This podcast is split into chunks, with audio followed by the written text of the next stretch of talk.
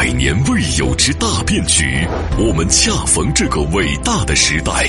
双循环新格局，中国需要增强产业链、供应链自主可控能力，强链补链，全球溯源寻找答案，打通地域壁垒，形成发展合力。产经中国十年深耕，百万公里。千余次产业实践，在新时代，我们用更专业、更深入、更具象的产业节目迎接新格局。星空浩瀚无比，探索永无止境。产经中国，一档永远充满好奇心的中国有声版《经济学人》。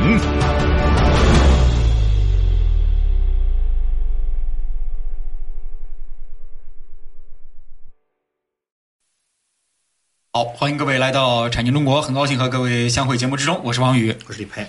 呃，李博士啊，上期节目呢，我们说到了一个两蓝小专题，嗯啊，首先呢，从荷兰开始说，嗯，海上马车夫怎么从打鱼，然后做运输，然后做这个啊金融业，嗯呃，然后呢，他学到了一套方法论，一步一步的走来，我发现把这个历史往前追溯，我发现这条线其实是贯通的，啊。它不是说是突然的一下子，我从地球人变异变成外星人的，不是这样的，不是这样，有连通的啊，对，就是从一把一三八零年的小手术刀开始是吧？一步步懂得了自己的人生啊会发生变化。嗯嗯。嗯，捕了两百年的鱼以后呢，啊，突然发现人世间有很多事情啊，呃，可以去做。所以荷兰的鼎盛时期啊，大家记住，反正就是十七世纪。对啊，那十七世纪呢是什么打头呢？呃千万不要十七打头啊，幺六打头啊。16打头 所以呢，呃，最厉害的时候就是一六几几年，那个时候是荷兰人的天下啊。对。所以在这个过程当中呢，应该来讲呢，其实当时荷兰人可能还有一个比较大的一个优势是什么样的优势呢？就是这个，呃，一五六六年的时候，大家知道啊，这个就是荷兰正式宣布独立了。但是呢，这个当时西班牙嘛，跟他之间也是斗来斗去，是吧？呃，斗完了以后呢，大家也都知道啊，其实最大的一个契机就是西班牙的无敌舰队的覆灭，大家可能都知道，是吧？呃，被英国人彻底击败以后，其实荷兰人是攫取了。西班牙最大的这个胜利的果实，嗯，因为西班牙一衰落，就代表海禁和海权啊向荷兰开放了。嗯那其他人呢又穷，荷兰人呢原来是个卖鱼的，虽然出身不高，家里全是钱，那怎么办呢？就开始做生意。做生意完了之后嘛，就创造了第一个黄金时代，那就是河属东印度公司的产生。大家知道，不光有东印度公司啊，还有西印度公司呢。所以大家知道，东西印度公司在很多国家都是并立的。东印度是去哪儿呢？东印度一般去亚洲，是吧？嗯西印度去哪儿？西印度公司有的时候啊，他去非洲或者去北美了，所以这两个逻辑啊是不一样。所以经常听到东印度、西印度这两个彼此之间还是竞争的呢。因此，在这个过程当中呢，应该来说呢，呃，就开始开始崛起。崛起完了之后呢，英国首先对他呢是一个特别谨慎的态度，因为英国人通过和他的交往，发现这个国家底线不是特别高。跟他签什么同盟啊之类的啊，好像不太那个。经常讲，可能就是为了钱就掉窗口。所以怎么办呢？应该来说呢，而且发现，在北美殖民地的争夺，包括像贸易的争夺、渔业资源的争夺，因为两个国家靠得太近了，这是北海沿岸的嘛。所以怎么办呢？大家知道英国当时有一个特别专权的人是吧？大家看过英国资产阶级大革命是吧？克伦威尔大家知道是吧？护国公是吧？护国公什么都得管是吧？一般就贴上什么呃什么国公的都没什么好下场是吧？啊，所以一六四九年的克克伦威尔上台，克伦威尔其实算是篡篡位啊。那怎么办呢？所以上台之后嘛，呃，第一条法令就是什么呢？啊，叫做海军优势法令，就是为了扩大对荷兰的这个就是海上的优势。他要求比荷兰海军的军舰加起来要多百分之二十到二十五。嗯，大家说这个呢，后来的时候大家明白了，英国佬是不是经常讲他的军舰就要比德国佬啊加起来要多百分之三十到四十，是吧？嗯啊，其实他们一直历史上有这样的一个逻辑对海。权特别在意。啊，第二个呢，在这个过程，一六五一年的时候呢，更不得了，因为有海军嘞。嗯，有了海军之后，你想想看，妈说话腰杆才硬是吧？不谈嘞有拳头了嗯怎么办呢？两年之后多了几十条船，所以我们中国大清经常讲什么坠儿小邦，多了几条船就敢侵我琉球是吧？都是这个逻辑，嗯，都是坠儿小邦啊，嗯都是多买了几条船呢，有心思。但是为什么？穷哎。嗯，买几条军舰的钱要消化成本的，不去干一票，成本怎么能回来呢？所以你会发现，最有趣的那些海权民族啊，都有共同的毛病。就有的时候你不要说日本啊，就包括荷兰，包括英国，就是省吃俭用买了几条船，不拉出去打打打点群架，不不不不抢点东西回来，这个东西是不可持续的。那成本啊，这是成本啊，对对你成本要置换成效益的。你如果成本就是单纯的呃就是成本，那肯定就亏。所以呢，你下次看哪个公司啊，天天在网上招聘广积人才，嗯他离冲出去砍人就不远了，是吧？都是这样，因为它都是成本，是吧？是的好，所以在这过程当中怎么办呢？呃，所以呢，一六五一年的时候，这个克伦威尔更更赞，是吧？呃，就专门出台了世界上第一个叫航海条例，英国的啊，航海条例不得了啊，谈判到什么样的情况呢？就是从欧洲运到英国的货，必须由英国船只来运，就算不由英国船，必须由商品原生产国来运。然后其他地区运送到英国英国殖民地的货，必须英国船来运。不允许英国的商人进口中介商品，针对谁的？不是就荷兰吗？荷兰是世界上最大的中介、最大的运输商，是吧？所以在这过程当中呢，意思就是说，所有的东西进口出口必须由英国。反正一句话，外国的可以，英国最好。反正荷兰佬你是中介，不能给你干。所以呢，每一条都是针对荷兰人量身定做，是吧？这个荷兰人当时心里很郁闷，怎么办呢？是吧？怎么办呢？好，怎么办啊？到了一六五二年的时候，荷兰人当时在开了个会，议会说，当年我们把他教会了、养肥了，那么盟友现在对我这样，是吧？荷兰人当时讲了一句话，很惨，是吧？就荷兰觉得自己很强，直接两个字儿贬他，明白吗？为什么呢？因为那个时候英荷之间的体量差距不大，因为英国呢虽然面积大，对吧？但是它是个岛，荷兰它是富得流油的西欧，是吧？而且人家人均的这个这个方方面面都很强，啊，所以呢，当时英国的军舰是在多佛海峡巡逻的时候，遇到了给商船进行武装巡逻的这个荷兰舰队，那一言不发干起来了，是吧？第一次英荷战争，一六五二年到一六五四年，啊，仗打了几年呢？五二到五四做减法两年是吧？数学一定要好，五二到五四是三年啊，所以这儿连头大五，连头大呃，好在过程当中怎么办呢？那荷兰人就抢了地中海的这个制海权是吧？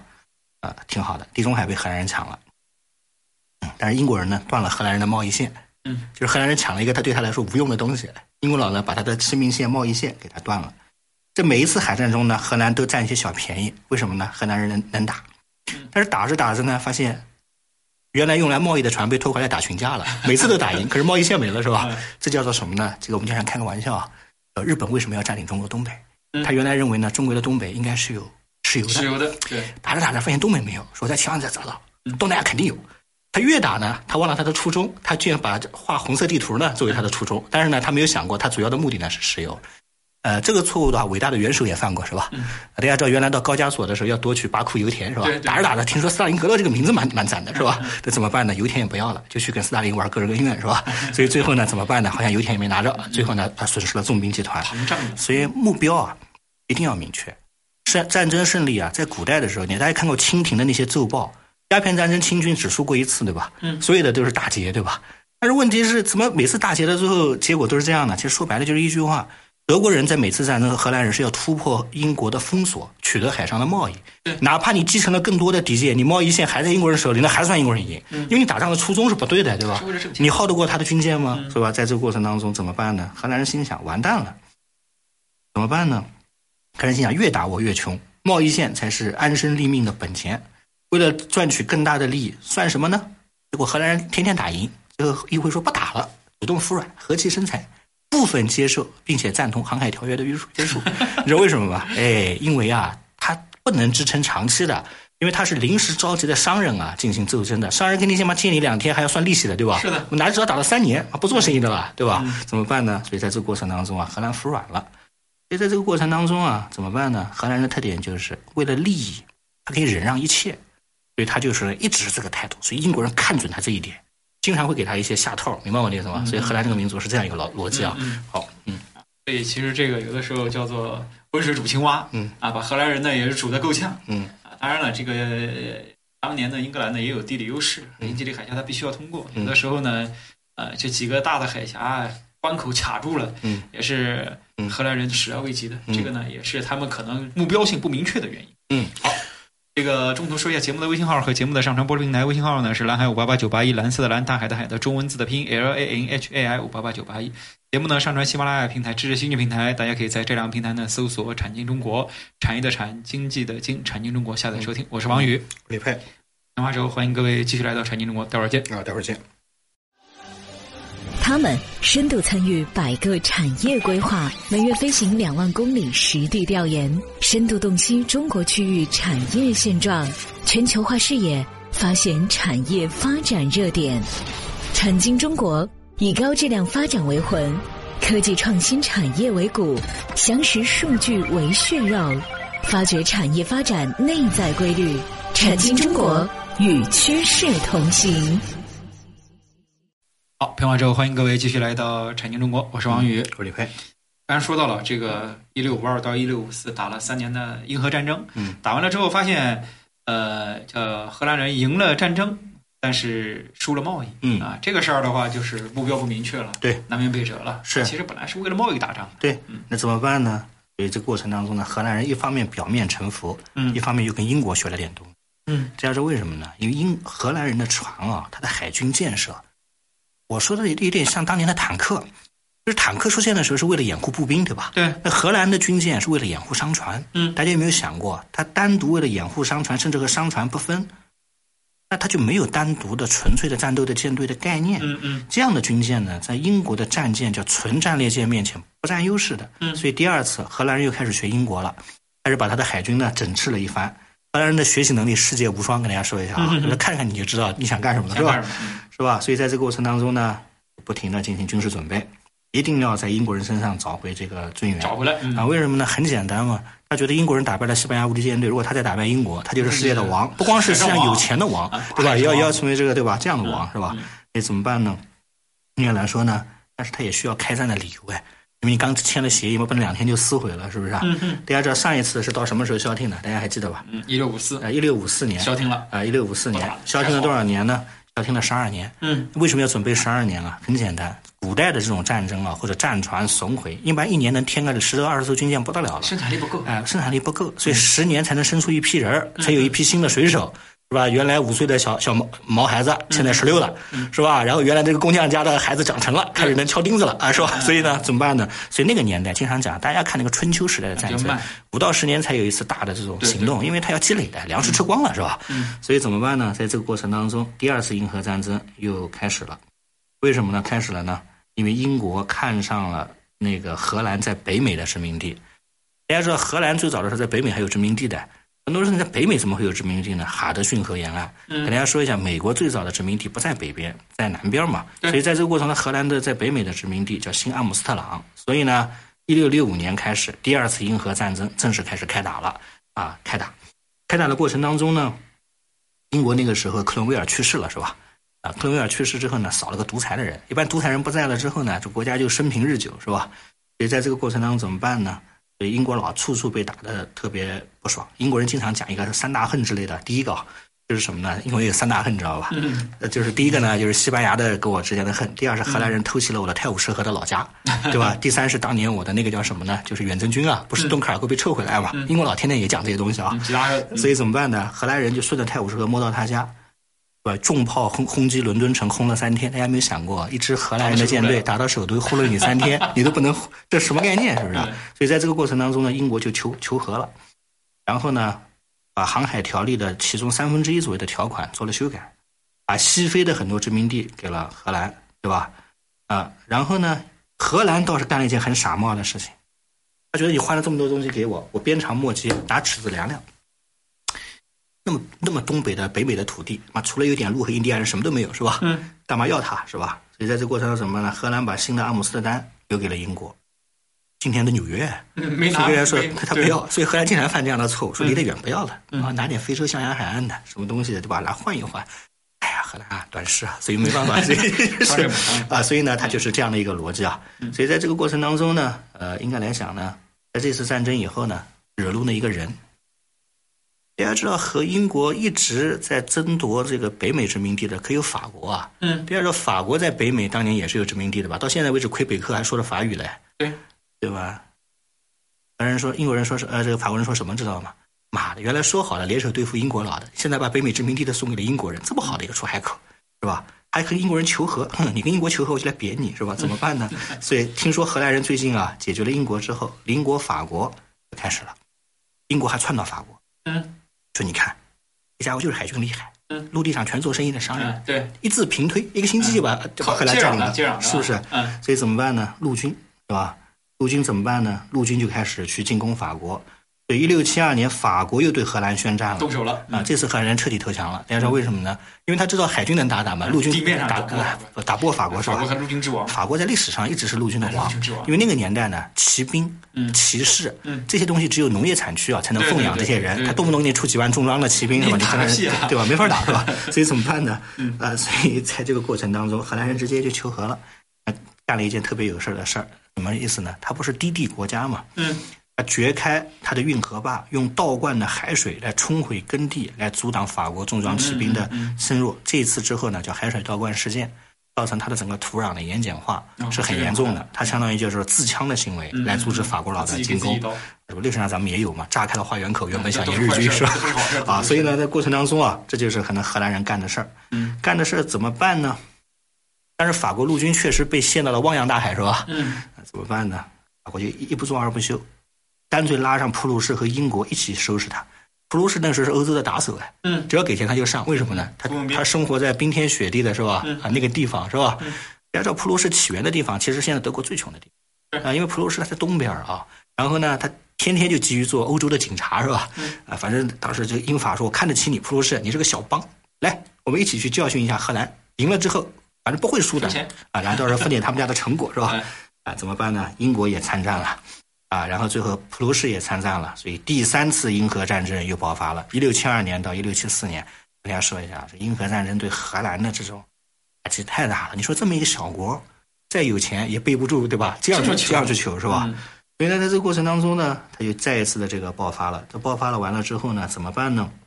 应该来说，原来联军的计划是英国是老大，法国辅助，英国出四分之三的海军，法国出四分之一的海军，从海上进攻荷兰，然后陆军交给了普鲁士。诶，法国人倒挺坏的你，知道为什么吗？自己去过，他知道马上再淹他们水，把我压受不了又又又受不了是吧？叫普鲁士去了。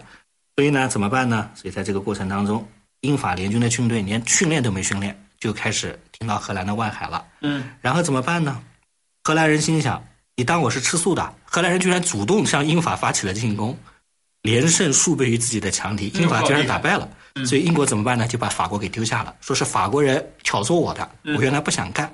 两年之后，私自和英国进行了谈判，英荷战争又结束了。所以你有没有发现，其实他妈全是一帮好佬，是吧？所以，所以这就是整个欧洲整个就是欧洲的这部历史啊嗯。大家发现，就是谁有钱，嗯谁富，他们就来针对谁。嗯所以有的时候啊，小国想富一点啊，真的蛮不容易的，是吧？所以天天被盯上啊。所以呢，三次英荷战争就结束了。三次英荷结束之后，其实有点尴尬的。大家知道为什么呢？因为他们这次彻底决定决定什么呢？叫做冰释前嫌了。嗯，因为因为人跟人之间发了三次大矛盾嘛，将来再上第四次，人家想二不过三，对吧？是不是啊？啊，就不打了，不好意思啊，不打完了以后呢，其实说白了就是一句话，是吧？就是后来我们讲到威廉到英国去了，这荷兰人特别有趣儿，有的时候觉得跟不长记性似的。就是什么呢？就是人家天天挑挑唆着打你，然后呢，最后弄完之后自己还能去，所以我觉得这个荷兰人特别有趣儿。所以我觉得家务事嘛，欧洲全是家务事。所以呢，这个就是我们今天啊，反正聊了这个三次英荷啊，嗯，很多人讲英荷这个词儿还蛮有名的。人家讲现在荷兰又称之为把现在称之为叫第四次经济上的英荷战争。我过会会讲啊，嗯，英国不是脱欧了吗？英国的这些金融总部中心如果再留在欧盟以外，享受不到欧盟的政策哎。对啊所以现在每天都有公司从伦敦搬到阿姆斯特丹。荷兰的报纸就写第四次经济银河战争一定要打赢啊！这就是我们经常讲这些小国他们之间啊，经常有一些历史上的夙愿啊，这些纷争的问题，是吧？所以现在最流行的就是把伦敦的总部搬到阿姆斯特丹，不搬到阿姆斯特丹呢，也可以搬到爱尔兰。但是大家一般一步到位了，阿姆斯特丹离欧盟开会的地方去运作的首都布鲁塞尔是才几个小时啊 那如果在爱尔兰，你还得坐飞机嘞。是所以呢，现在还有一句话叫做阿姆斯特丹拼命抢啊、爱尔兰的啊、这个这个伙食是吧？所以呢，他们之间都是这样一个逻辑和关系，反正历史上一家人对吧？嗯哎，但是呢，该拼的还是得拼是吧？该坐下来聊的呢还得聊对吧？反正都都是小弟嘛啊，都是小弟。所以在这个过程当中呢，这就是整个荷兰的在十八呃十七世纪啊，嗯啊他们这个逻辑，十七世纪很美好。是他的时代，但是荷兰人真正拿到了什么呢？打了三次英荷之后啊，国力是衰减的。是的，所以荷兰人才想最终解决英国，那就是把英国给征服了，把英国纳入到荷兰的一部分，正好英国有人写了信给荷兰，是吧？带兵过来征服我吧，是吧？所以在过程当中，是吧？我们后面再讲啊。好好好好，这个时间关系，今天咱们就只能说这么多了。嗯，最后说一下节目的微信号和节目的上传播出平台。微信号呢是蓝海五八八九八一，蓝色的蓝，大海的海的中文字的拼音 L A N H A I 五八八九八一。节目呢上传喜马拉雅平台和知识兴趣平台，大家在这两个平台呢搜索“产经中国”，产业的产，经济的经，产经中国下载收听。我是王宇，我是李佩感谢各位收听，再见。啊，再见。